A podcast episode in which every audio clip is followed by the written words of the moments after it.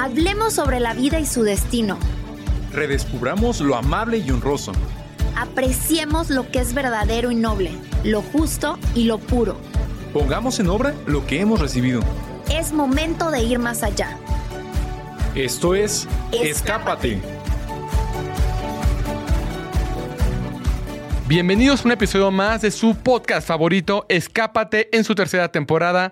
Soy el seminarista Rodrigo Romero Moreno, bien acompañado aquí nada más y nada menos de la famosa Mia Schroeder. ¿Es correcto? ¿Sí dije bien, Mia? Perfectísimo. ¿Sí lo pronuncié bien? Perfectísimo, amigo. Oye, Mia, por fin se nos hizo después de tanto tiempo. De la segunda Después. temporada estuviste, ¿no? Estuve en la segunda temporada hablando un poco acerca de nuestros amigos sacerdotes Ajá. y el día de hoy pues con un tema muy interesante aquí volviendo a esta cabina tan hermosa de Escápate. Bueno, para mí no es extraño, obviamente, el tema de los micrófonos, porque debo decir que ella, bueno, es conductora en, en el en ESNE, eh, En Nueva. Evangelización, El Sembrador. ¿verdad, Mía? Platícanos un poquito es. sobre esto.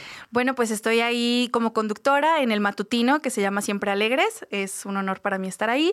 Y pues he hecho otras producciones, ¿no? Para otros eh, hermanos que también se dedican a la evangelización, como radio, televisión, también podcast, un poquito de todo. Entonces, para mí, insisto, no es algo diferente el poder estar el día de hoy en Escápate y es un honor para nosotros tenerte aquí, Mía, como siempre. yo, feliz de estar aquí con ustedes y de verdad, híjole, ojalá hagamos más, más y más. Claro que sí, es tu casa, Mía. Muchas gracias. Bienvenida. Gracias. De este lado tengo a mi buen hermano Ricardo López Espinosa de Tercero de Teología. Hermano, qué gusto verte otra vez aquí en Escápate. Muchas gracias, Rodrigo. Me siento muy contento. Eh, creo que son como escasas cuatro veces que me ha tocado estar aquí, pero con mucho gusto lo hago y, bueno, para poder compartir, ¿verdad? Hay que compartir y, y transmitir nuestra fe.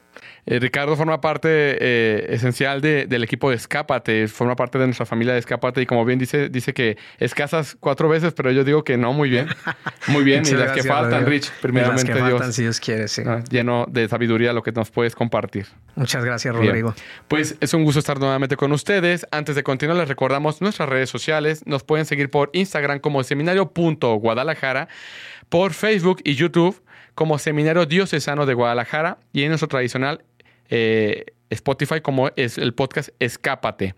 Y a partir del 6 de mayo ya estamos, eh, podemos escuchar desde la primera temporada del podcast Escápate en esneradio.com. Eh, así es. Bien. Y en, en el 1040 de AM todos los sábados a las 8 de la noche por esneradio.com y eh, 1040 de AM. ¿Es correcto, Mía? Sí dije bien, ¿verdad? Es correctísimo y ojalá que nos escuchen y nos sigan porque estos episodios están de otro nivel. Hablando sobre la vida y su destino siempre, con mucho gusto. Bueno, vamos entrando en materia ya de, de nuestro, de nuestro podcast, de este episodio, que creo que está muy Mm, interesante, tiene mucho que decirnos, pero mucho también para reflexionar, sin duda alguna, ¿no? Eh, platicábamos, siempre tenemos como un, un- Antes de empezar el episodio, platicamos un poquito, nos aterrizamos algunas ideas Sí. para familiarizarnos un poquito sobre el tema. Y, y- y coincidíamos, por ejemplo, bueno, coincidía con Ricardo, el tema de la pandemia, que ya eh, se está quitando ya el, el título de una emergencia sanitaria mundial. Bendito Dios, ya ha disminuido los efectos de esta pandemia. Y obviamente nos dejó una gran cantidad de secuelas, pero eh, pienso que no todo fue negativo. Creo que hubo cosas muy positivas que nos dejó la pandemia definitivamente.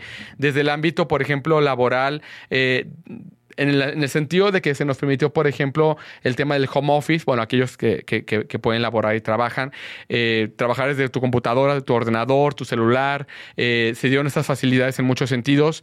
Creo que hubo un gran desarrollo en la utilización de los medios de comunicación, las computadoras, obviamente los, lo- lo- los teléfonos inteligentes, etcétera, ¿no?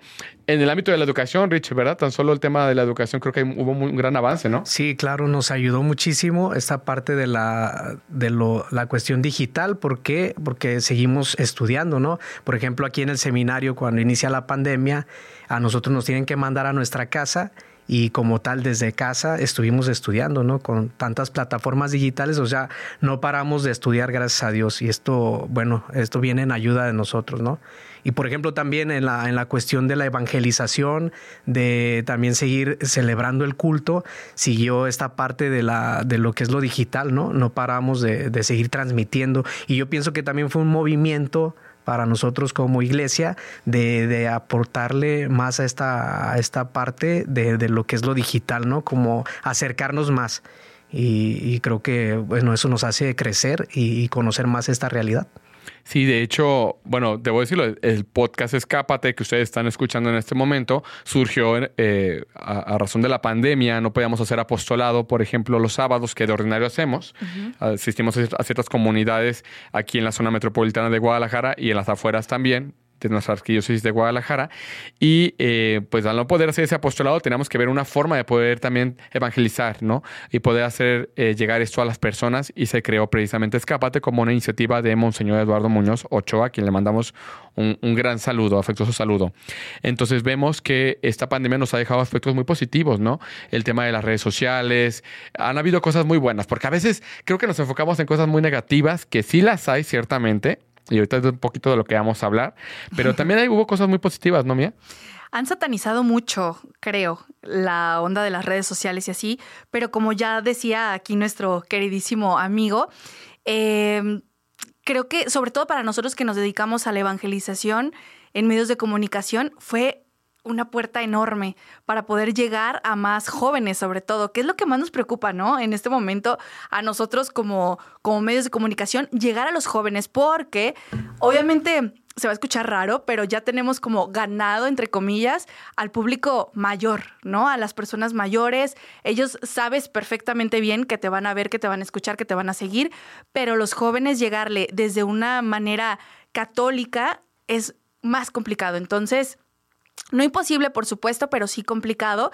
Y ahora con las redes sociales y eso, pudimos llegar perfectamente bien a un público más amplio. ¿Por qué? Porque creo que todo mundo nos metimos más al tema de las redes sociales con esto de pandemia. No podías salir de tu casa, pues estabas a través de redes, ¿no? Comunicándote con tus amigos, viendo qué estaba pasando afuera, eh, pues tratando de hacer tu vida, ¿no? Entonces, creo que fue algo muy positivo.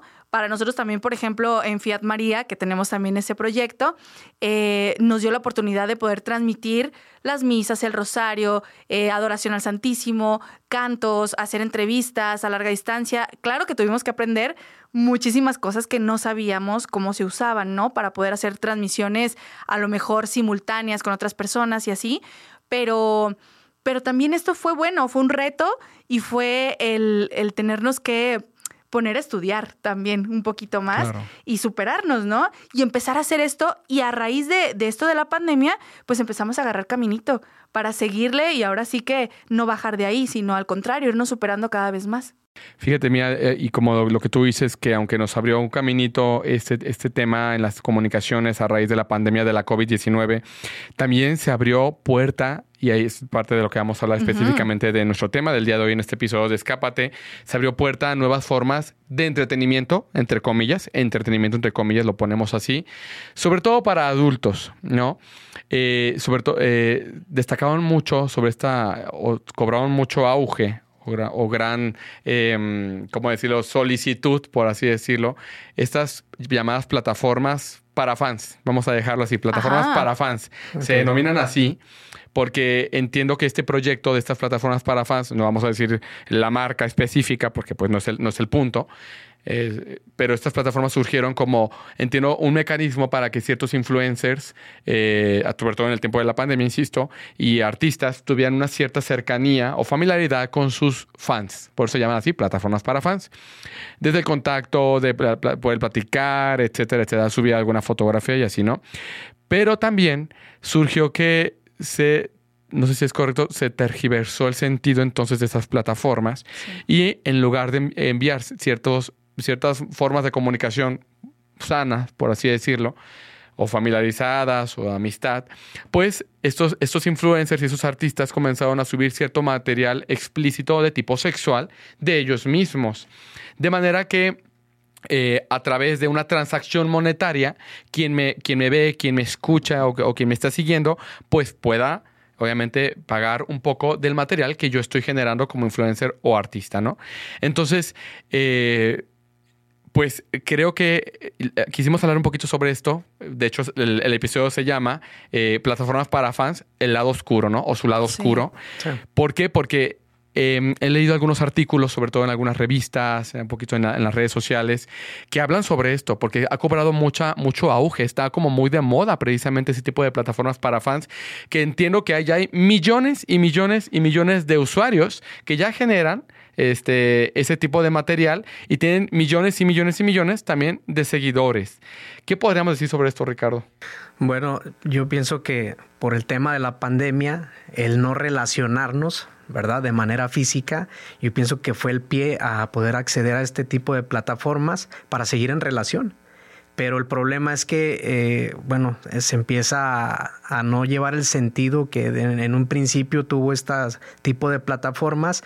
Y cuando se ve la oportunidad de que genera dinero, porque, bueno, yo estaba un poquito ahí leyendo y si tú quieres suscribirte puede ser desde los 4.99 dólares hasta casi 50 dólares por usuario.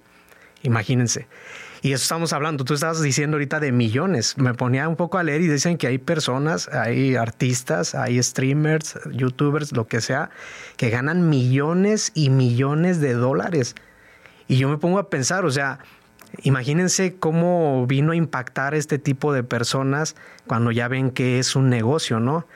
Y que como no hay muchas restricciones de manera de que se regularice este, este tipo de plataformas, pues mejor para ellos, porque en el momento de que ya se empiece a entrar eh, en, esta parte de querer regularizar, obviamente va a haber un costo, ¿no?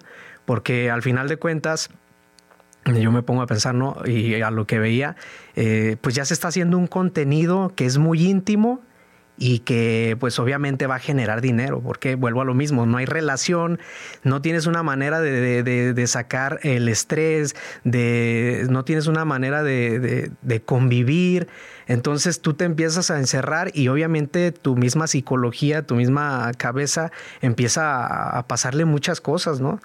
Entonces, como no canalizas todas tus energías, imagínate, te empiezan a ofrecer contenido que es muy íntimo, y que pues todos por naturaleza, o sea, podemos tender algo que, que es muy íntimo, entonces es, sí es un, es un peligro, ¿no? Es un peligro porque, eh, eh, vuelvo a lo mismo, se, se, pierde el sentido de esta relación y ya empezamos a entrar a la cuestión económica, empezamos a entrar a lo que es objetivizar a las personas, ya no es una relación personalista, ¿verdad? Sino que ya es eh, algo mercantil, es algo mm, erótico, ¿verdad? Y obviamente volvemos a, lo mismo, esto va a generar dinero. Entonces ya no estoy viendo a la persona que está de, relacionándose conmigo desde esta plataforma, ¿no? Ah, que cómo están mis fans y que empiezo a platicar con ellos y les hago llevadera la vida, pues ya no es ese sentido, ya más bien este, yo me coloco como un objeto y ya vi que desde allí yo puedo ganar. ¿Verdad? Y esto eh, decía este Rodrigo que es para personas adultas, pero la realidad es que hay desde bien pequeños, ¿sí? Y como en esta edad, ¿no? ya de adolescentes, pues es esta, estamos, es una edad donde ya quiere la persona relacionarse, conocer, conocer más personas, noviazgo, empiezan tantas cosas que imagínense, nos cortan eso eh, o se corta eso en el tema de la pandemia y pues pues ahí vemos las, las consecuencias, ¿no? Y les digo, está la parte de desde adolescentes hasta adultos y no solamente varones, porque a veces se pensara que solamente el varón se mete a esos contenidos, ¿no? Sino que también hay mujeres que pagan para ver eh, contenido erótico. Eh, y bueno, pues ya se han de imaginar, ¿no? Es algo muy delicado.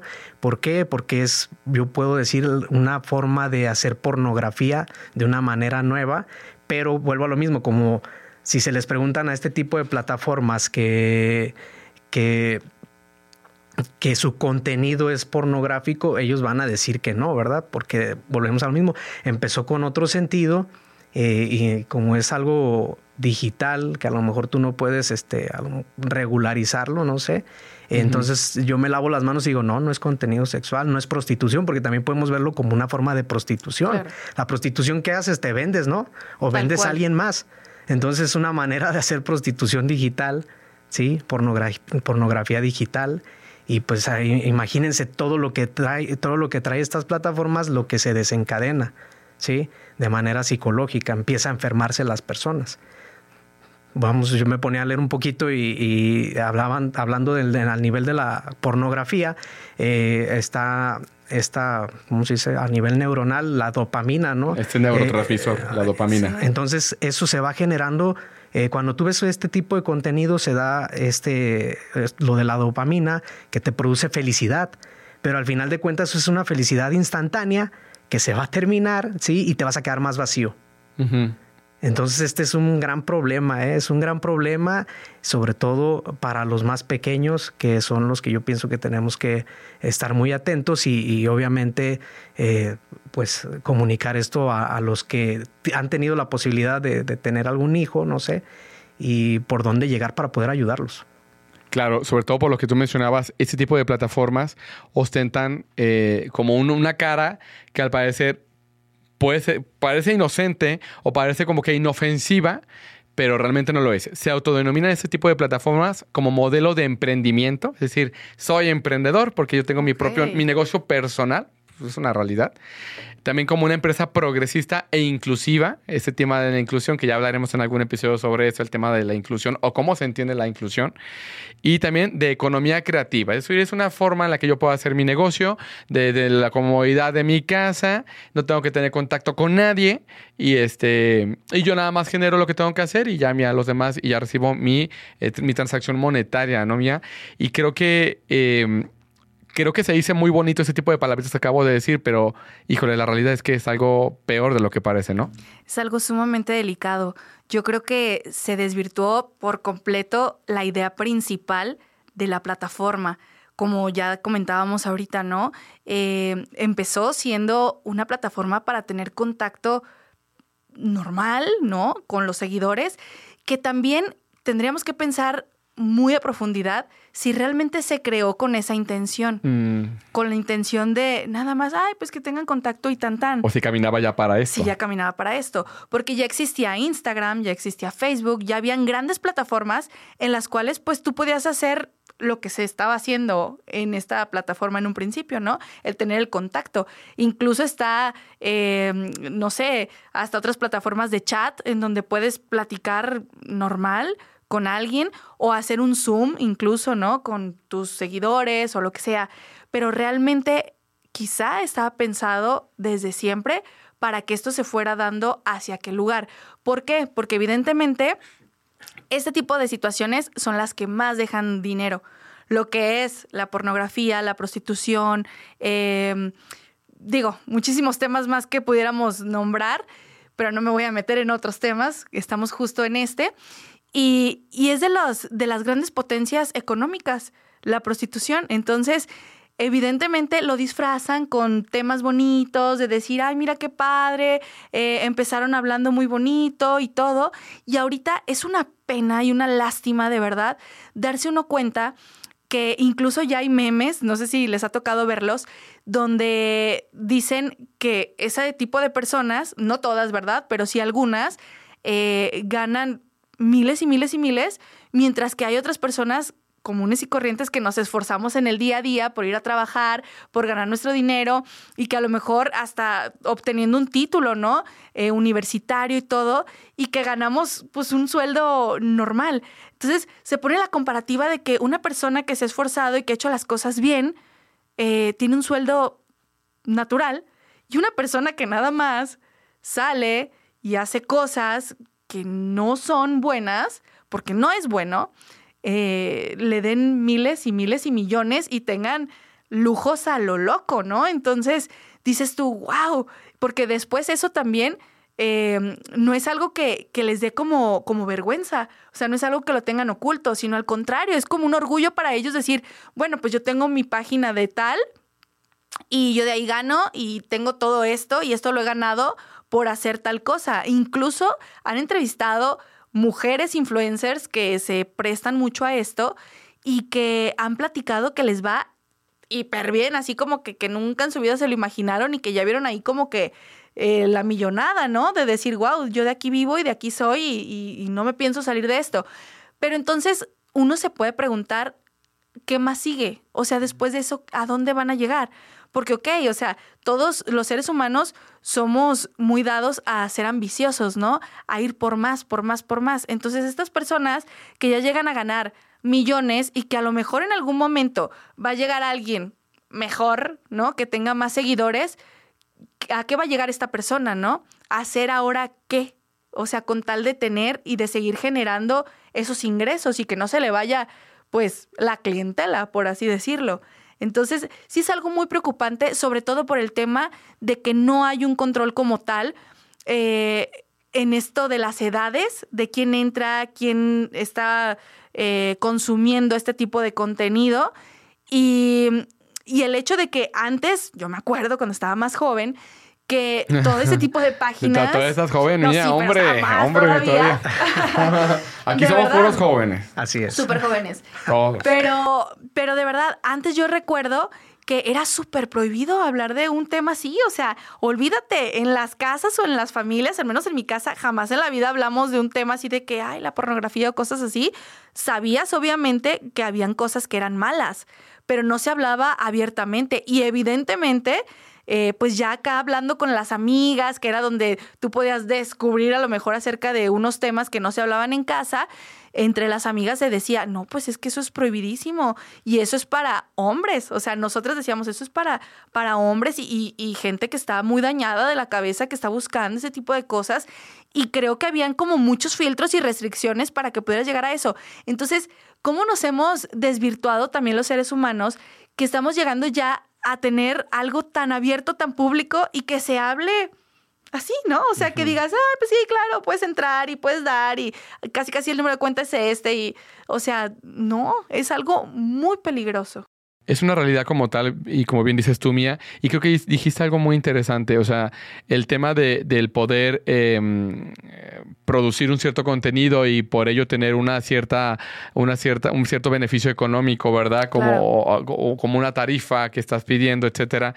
Pero creo que eh, de fondo hay un, hay un problema antropológico allí y es, y es, lo más fuerte de todo esto, ¿no? Porque se habla de este mercantilismo del cuerpo, creo que tú lo mencionabas también, ¿verdad, Ricardo? Sí. Pero sobre todo esta falta, esta, um, ¿cómo decirlo?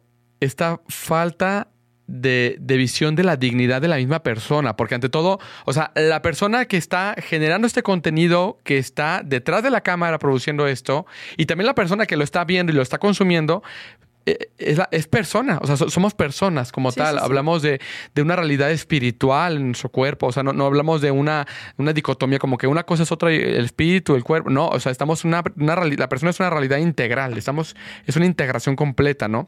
Entonces, el tema del mercantilismo, porque es un mercantilismo del cuerpo esto realmente, que, que, de fondo está en, este tipo de plataformas, pues están, eh, están restando esta dignidad o están, eh, no, está, no, está, siendo valorada, desgraciadamente, ¿no? Es lo que tú decías, es la objetivización de la persona. Eres un objeto, es el utilitarismo. Te uso nada más para satisfacer mis deseos de X cosa y, y lo demás ya, pero nada más te consumo nada más en ese sentido y ya, ¿no? También es el tema que tú mencionabas, Mía, y también Ricardo, el tema de, es una contribución a la pornografía, porque hay que decirlo, es, es, es pornografía, o sea, es la, es la, realidad, ¿no? No, pero es que es un negocio de emprendimiento en el que yo nada más me tomo fotos y las subo para, mi, para mis fans. No, no, es una, una, contribución a la pornografía por el tema de compartir contenido sexual explícito sobre tu mismo cuerpo, ¿no? Que eso es algo que, bueno, ya hablaremos un poquito sobre esto. Y también algo que ustedes dos mencionaron muy cierto, eh, es una sexualización de menores. También se da mucho la sexualización de los menores. ¿Por qué? Bueno, leíamos un artículo de la BBC, esta, televisora británica tan importante, que descubrió que en un estudio que por lo menos eh, un tercio del material que se genera en estas plataformas eh, de para fans corresponde a menores de 13 años. Eh, escuchó usted bien, corresponde a menores de 13 años parte del material que, gran parte del material que se genera en estas plataformas. ¿Qué quiere decir esto? O sea, el tema de la pedofilia, obviamente, que está, está, está fuerte en ese sentido allí también, pero nadie lo está regulando. O sea, no hay una regulación sobre esto. Por lo tanto, nos, nos atreveremos a decir que también hay un tráfico, precisamente, de es un, es, un, tráfico como tal también, hasta de menores de edad en ese sentido, sin necesidad de que vayan por ti a tu casa. Sencillamente tú desde tu, desde, tu casa lo puedes hacer, ¿no? Eh, y nadie regula este tipo de cosas, ¿no? Entonces creo que aquí ya en el ámbito de la persona, eh, cae bastante en ese tipo de temas de la objetivización de la persona, de la del mercantilismo, pero sobre todo en relación a un consumismo y el tema de poseer, porque aquí está mucho el tema de la ambición. Bueno, si es la forma más fácil en la que yo puedo generar un ingreso, pues está a mi alcance, lo hago con una simple cámara y ya. Pero ¿qué hay detrás de todo esto en ti mismo y en los demás también? Porque el daño no, no solamente te lo haces no solamente se lo hace quien genera el contenido, sino quien también lo está recibiendo también, ¿no, Ricardo? Sí. Bueno, este ya lo que venía diciendo hace, hace rato, la cuestión de la dopamina, ¿no? Eso, eso que te genera felicidad. Imagínense el, el que produce el contenido. Eh, si lo está haciendo es porque hay esos niveles de dopamina también, ¿no? De, que le generan felicidad. ¿Por qué? Imagínense los likes, ¿no? La fama. Eso, eso a quien no le gusta, ¿no? Que lo reconozcan por una parte la fama, ¿no? El poder, el poder sobre, sobre, sobre las personas también, ¿no? En lo económico. Millones de pesos que se, que se manejan allí. Y luego, este, que también puede ser. Bueno, estas, estas dos cosas me quiero quedar con estas dos para, para resaltar un poco eh, esta parte pues que sí, que sí está afectando demasiado. Y volviendo a lo mismo, ¿no? Eh, eh, ya me decía hace rato, las personas que se esfuerzan, ¿no? y que tienen una profesión y que no tienen el pago que debería de ser. Y yo estaba leyendo también un poco y expresaban así, es ganar dinero fácil. ¿no? Este, esto de la producción de contenido erótico es ganar dinero fácil. Y vuelvo a lo mismo, pues este, imagínense, ya vieron que es algo que les genera, pues va a ser algo muy, muy, muy complicado de quitarlo. Ciertamente vamos a enfrentarnos con problemas, como decía ya mía hace rato, que va a pasar a futuro cuando, a ver, ya me está, estoy compitiendo contra otra persona, ¿hasta dónde voy a llegar? ¿Por qué? Porque hay una gradualidad, ¿no? Poco a poco te vas introduciendo más y más y más y más y más hasta que logres hacer cosas que no sabes eh, no sabemos qué, vaya a pasar, ¿no? No sabemos porque vuelvo, pues es, es dinero, ¿no? Es dinero y pues eh, necesito yo también dinero, ¿no? Y es peligrosísimo, es muy, muy, muy peligroso, pero bueno, no, no hay que quedarnos así como que también con el, drama de, lo que estamos expresando ahorita, sino buscar más bien soluciones, ¿no? Claro. Eh, yo me pongo a pensar, eh, hay chicos que a lo mejor o chicas que van a sentir vergüenza cuando vean que esto ya les está afectando psicológicamente para buscar ayuda y salir de esa situación a lo mejor les va a dar un poco de, vergüenza y, de miedo expresarlo, ¿no? Pero yo quiero decirles que, si, decirles que si están en una situación así, no tengan duda de expresarlo. A lo mejor en casa, no sé si puedas decirlo, o si no ves prudente, pues busca algún especialista para decir, me encuentro en esta situación. ¿Verdad? Sobre todo por los más chicos, porque esos son los que a veces les da más pena expresar y caí en esta situación, ¿no? Y también para los grandes, ¿no? Eh, si eres papá y a lo mejor ya te diste cuenta o, ves algo extraño en, tus hijos, bueno, eh, acércate, no como un policía. Y quiero recordar un poquito lo que decía el Papa Francisco en la exhortación eh, apostólica Moris Letixia, donde hablaba que a los papás les recomendaba estar vigilantes, no de una manera como policía, sino solamente si estar al pendiente, cercano.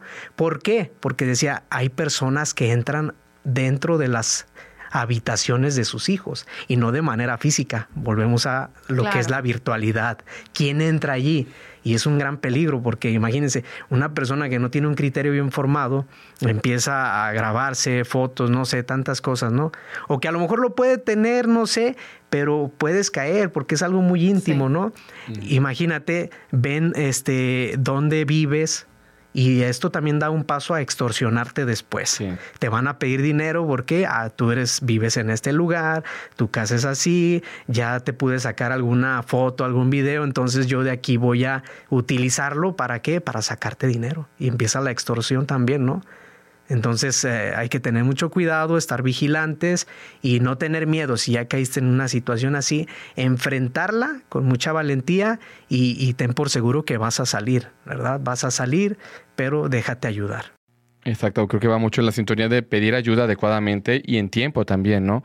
Eh, algo que me llamaba la atención, eh, leía un testimonio, eh, un artículo, cuando nos informamos sobre el tema, eh, de, de, una chica, ¿no? O sea, que le, preguntaban, pero tú no consideras que eso te hace mal a ti, o sea, y que está mal como tal en, en, cuestión de lo que estás generando tú de este contenido. El argumento era de que, pues no, porque si, o sea, mi cuerpo yo lo estoy usando para generar dinero, pues también una, por ejemplo, un constructor, un albañil, eh, usa su cuerpo para construir una casa, entonces es básicamente lo mismo. Nada más que aquí, bueno, realmente es interesante este tipo de respuestas, ¿no? Porque no es lo mismo o sea, usar tu fuerza, tu trabajo, el sudor de tu frente para construir claro. una casa, que usar tu cuerpo para satisfacer el deseo sexual de otra persona, ¿no? Porque ni se guarda la propia dignidad allí, ni el, tampoco el respeto de la otra persona, ¿no? Independientemente de quién lo consuma, ¿no? Entonces creo que va mucho por esta sintonía. Y otra cosa que me llama la atención, ¿no? En Occidente está tan de moda en todos los países occidentales, sobre todo, obviamente, es este, este tema tan de moda de bueno, de, lo hemos hablado anteriormente en otros episodios sobre este, el feminismo, ¿no? También de, eh, no, pues ya no hay, que, la, no hay que objetivizar a la mujer y que está adecuado, que es correcto y que está muy bien, bravo. Pero pues a la vez es una, una cierta hipocresía también, hay que decirlo, porque pues ese tipo de plataformas bastante objetivizan a la mujer. Entonces ahí ya está como el otro claro. polo, pues no que están a favor de la mujer y de su dignidad y de la defensa, y sin embargo está la otra parte de que pues la mujer es vista como un objeto ahí. Entonces ahí ya no... No hay no una cuadra. congruencia, ya no cuadran las cosas, ¿no, Mía? Así es, totalmente. Y es que, híjole, creo que hemos, hemos desvirtuado todo. O sea, hemos desvirtuado desde el hecho de pensar que el cuerpo es nuestro es que es tu cuerpo y tú puedes hacer lo que tú quieras con tu cuerpo y te han vendido, nos han vendido tanto estas nuevas ideologías de que nada está mal, ahora sí que como el relativismo, ¿no? Exacto. ¿Quién tiene la razón? Pues todos o nadie. ¿Quién tiene su o, verdad? Cada quien claro, tiene su propia verdad. Cada ¿no? quien cree lo que quiere y tú sabes lo que está bien y lo que está mal, pero a lo mejor lo que está mal para ti no, o sea, así, ¿no? Entonces, empezando por eso, ¿no? El creer que el cuerpo es nuestro, desde ahí, tache. O sea, tache porque el cuerpo no es tuyo. O sea, el cuerpo es prestado y te lo prestó Dios. O sea, yo sé que a lo mejor puede haber gente que no crea y que diga, bueno, no, no es cierto, este cuerpo es mío, cuando nos moramos se acabó y hasta ahí, tan, tan. Pero no es así. Entonces, esto, obviamente, el cuerpo se te va a acabar en algún momento. Y si se acaba es porque no es tuyo. O sea, en algún momento, esto que tú ves aquí, esta materia, ya no la vas a tener. Entonces, ahorita el hecho de estar pensando en que pues es mi cuerpo, yo sabré lo que hago con él y quizá también el hecho de que no tienen a lo mejor como tal lo que conocemos como prostitución, que es el encuentro de con otro varón, o sea, hombre con mujer y que le pagan y que físicamente pasen cosas y así. Entonces, a lo mejor ahí es donde donde quizá el chip les cambia y dicen, "No, pues es que no está pasando nada físico." O sea, yo no le hago daño a nadie porque yo estoy desde una pantalla, desde mi casa, no, no hay más, ¿no? Entonces, ¿a quién le puede dañar? El que yo me tome alguna foto así como muy sensualona o que yo enseñe a lo mejor de más. Si yo a lo mejor ya lo hacía, ¿no? Desde, desde el Facebook o cosas así, porque obviamente también en Facebook llegamos a ver de repente fotos o cosas que no están bien hechas, ¿no? Entonces, creo que hemos como, como cambiado muchos conceptos en el cual pues estamos dejando de ver mal lo que está mal y lo estamos poniendo bien a nuestra conveniencia. ¿Por qué? Mm. Porque si el hacer el mal me está dejando un dinero, si el hacer el, el mal eh, me está dando, como decía Ricardo, views, ¿no? Likes, fama, yo qué sé, tantas cosas, que obviamente también es ponerte a pensar quién te está consumiendo y qué pena, o sea, al menos yo me pongo a pensar como mujer, qué pena que hiciera yo algún contenido así y de repente encontrarme a alguien en la calle que sepa que estoy haciendo esto, o sea, qué oso. Y la verdad es que si, si este tipo de personas lo hacen a veces sin que nadie se entere, a lo mejor de tu familia, de tu casa, lo hacen así, es por algo. Si tienes una cierta vergüenza, es por algo. Que claro está que también hay muchas mujeres, yo he visto sobre todo mujeres, ¿no? Hombres no me ha tocado ver que estén en ese tipo de páginas de fans, no lo sé. A lo mejor las mujeres porque somos más de, salir en entrevistas y en dar cosas y, y, hablar y hablar y hablar y decir y sentirse súper orgullosas de que, de que están en esas plataformas, ¿no? Que obviamente eh, casi siempre las que me han tocado ver son mujeres que ya están quizá ya con un daño en su cabeza muy duro, porque incluso han transformado sus cuerpos, ¿no? Con cirugías plásticas, con muchísimas cosas que dices tú, claro está que una cosa te va pidiendo la otra. ¿Por qué? Porque al momento de querer tú tener cierto rating en estas páginas de fans, pues obviamente te quieres poner más atractiva, te quieres poner más exuberante. O es un tema de autoestima también, a veces la, necesidad de aprobación, de sentirme querido, de sentirme admirado. Es, que intervienen muchos factores en todo esto, definitivamente. Sí. Y bueno, sí. Lo que decías, perdón, de la, de la antropología, la, crisis antropológica va en esta línea, ¿no? de tener un vacío existencial. Exacto. un vacío existencial donde para poder llenar ese vacío yo por eso me vendo. Hago muchas cosas para poder eh, llenar lo que a lo mejor no puedo tener a lo mejor en casa. ¿verdad? qué duro. Y, es, algo, es algo, es algo durísimo, ¿eh? Estamos ante un vacío existencial, una crisis existencial, emocional, que, que hay que tener mucho cuidado, hay que eh, buscar los medios para poder salir de eso, ¿no? Saber y acompañar también. Y, hay que decirle a las personas, eres valiosísimo. Claro. Con todo y tu historia, con todo lo que has experimentado, vivido, eres valiosísimo. ¿Por qué? Porque eres persona. ¿Por qué? Porque eres hijo de Dios. Y cuando tenemos conciencia de que somos hijos, de que somos hijos de Dios, ya decía a mí ahorita, a lo mejor va a haber gente que no es creyente, pero bueno, yo lo digo desde mi experiencia de fe, al sentirme hijo de Dios, eso me rescata de muchos males, ¿no? No ando este mendigando o cómo se puede decir amor, ¿no? Eh, reconocimiento que precisamente lo que hablábamos del poder, de la fama, del dinero, bueno, eh, nosotros sabemos desde la misma palabra de Dios en los evangelios a quién se le presenta estos estas tentaciones y quién las venció. Pues Cristo, ¿no? Entonces nos está diciendo que nosotros también, por ser hijos, también podemos eh, salir de estas situaciones y, que hay que reconocernos como personas, mm. reconocernos amados por Dios, ¿no? A lo mejor los límites de, la misma familia, de los amigos que a lo mejor no saben amar o, a lo mejor no está muy grande su amor, eh, bueno, no los tomes tanto en cuenta. Somos este, limitados, eh, tenemos muchas este, carencias, no sé, hay tantas cosas que no hay que quedarnos, ah, a mí me pasó esto, a mí nadie me quiere, todos me odian y así, ¿verdad? No, no, más bien decir, bueno, yo soy amado por Dios. No, y pedir ayuda, como bien pedir, Y pedir, ayuda. que sí, que seguramente va a haber quien pueda ayudar, quien pueda acompañar, porque eso es importante, eh, el recibir a aquel, ¿no? Que, que se ha equivocado, que, que, que, sobre todo por él mismo, ¿no? Eh, ahorita venía a mi mente ya para ir cerrando el episodio, vamos cerrando, ahora sí, ya, el episodio. Eh, tú dices algo muy interesante, mira, sobre el tema del cuerpo, ¿no? O sea, esta, este, esta posición que tenemos de nuestro cuerpo, ¿no? Y es que definitivamente el cuerpo no se puede separar de todo lo demás, porque somos, decíamos hace un, en un principio, somos seres integrales, o sea, hablamos de que eh, se nos hace ser una personalidad, una psique, eh, como tal un espíritu, ¿no? O sea, no se puede separar una cosa de la otra, de que ah, mi cuerpo hace una cosa, pero mi alma hace la otra. No, es, un, es una unidad completa y eso lo sabemos desde el punto de vista antropológico, vuelvo a mencionarlo también como esto. E ignorar esto trae grandes consecuencias, consecuencias como las que podemos estar viendo en esto, ¿no? Y algo interesante, este este, esta forma de emprendimiento, que no lo es definitivamente, em, pues beneficia realmente a otros. O sea, no solamente a quien está generando el contenido, sino, y debo decirlo, hay un dueño de esas, de esas empresas que se está, híjole, se está llenando aquí, se está caudalando, pero fuertemente de esto, porque obviamente es el mayor beneficiado él, o sea, esta persona dueña de estas empresas que, los, las ha promovido, de estas plataformas, perdón, eh, pues es la persona que está utilizando a todas estas personas para poder generarse él sus ganancias. Entonces, importante, ¿no? Eh, Mía, ¿con qué nos estamos quedando?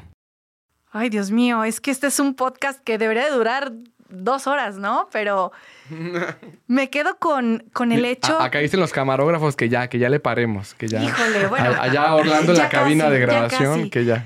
Bueno, yo me quiero quedar con, con esta cuestión de que hay que aprender también a conocernos, ¿no? ¿Qué es lo que nos está llevando a generar este tipo de contenido? O sea, como personas, como mujeres, como hombres, ¿qué nos está pasando? O sea, cuestionarnos, ¿no? Si yo ya siento la necesidad o el deseo de querer hacer un contenido así, ¿qué es lo que me está llevando a eso? Es conocerme, es autoconocerme. Y si yo me doy cuenta que no tengo una respuesta para eso, quiere decir que estoy en problemas. Tengo que ir a atenderme, ahora sí que con un buen psicólogo, atenderme con un buen sacerdote quizá, o sea, a platicar y a decirle, ayúdenme, ¿no?